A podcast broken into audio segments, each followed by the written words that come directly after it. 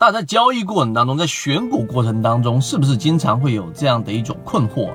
到底我是先把基本面摆在前面，先选好基本面比较有优势的个股，再去做其他的指标过滤，还是我先用技术面、用资金面来过滤掉一大部分的个股，然后再去看一看它的基本面？还是我完全不讲究所谓的章法？因为在混沌的市场当中，混沌的市场交易当中。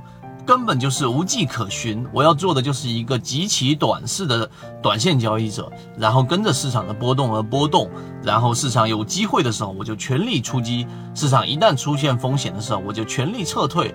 你是哪一种思路呢？那么今天三分钟我们就给各位去讲一讲，也是我们近期捋出来的我们盈利模式持续以来比较高成功概率的一个思维的一个方向。首先是这样的。我们的选股方案呢？刚才那三个选项当中，我们的选项是第二个选项，就是我们选择守株待兔。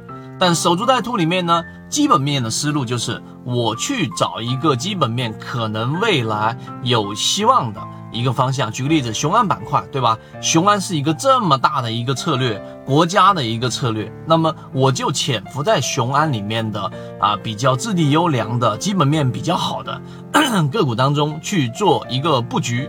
那这种守株待兔所带来的结果就是找到某信 DJCG 三六八，希望大家能够学以致用，不断提升自己的操作能力，拥有属于自己的一套交易模型，一起终身进化。第一啊，那这一个一般国运周期它肯定会很长，三年甚至于更长的时间，你能不能等待？第二个，当市场出现了很多频繁的热点的时候，你要有极强的定力啊，极强极强的定力来抵制于市场给你的诱惑。那例如说五 G，例如说创投等等的这些个股出现的妖股龙头，你可能看好了，但是因为你要把大部分的资金守着这一个基本面。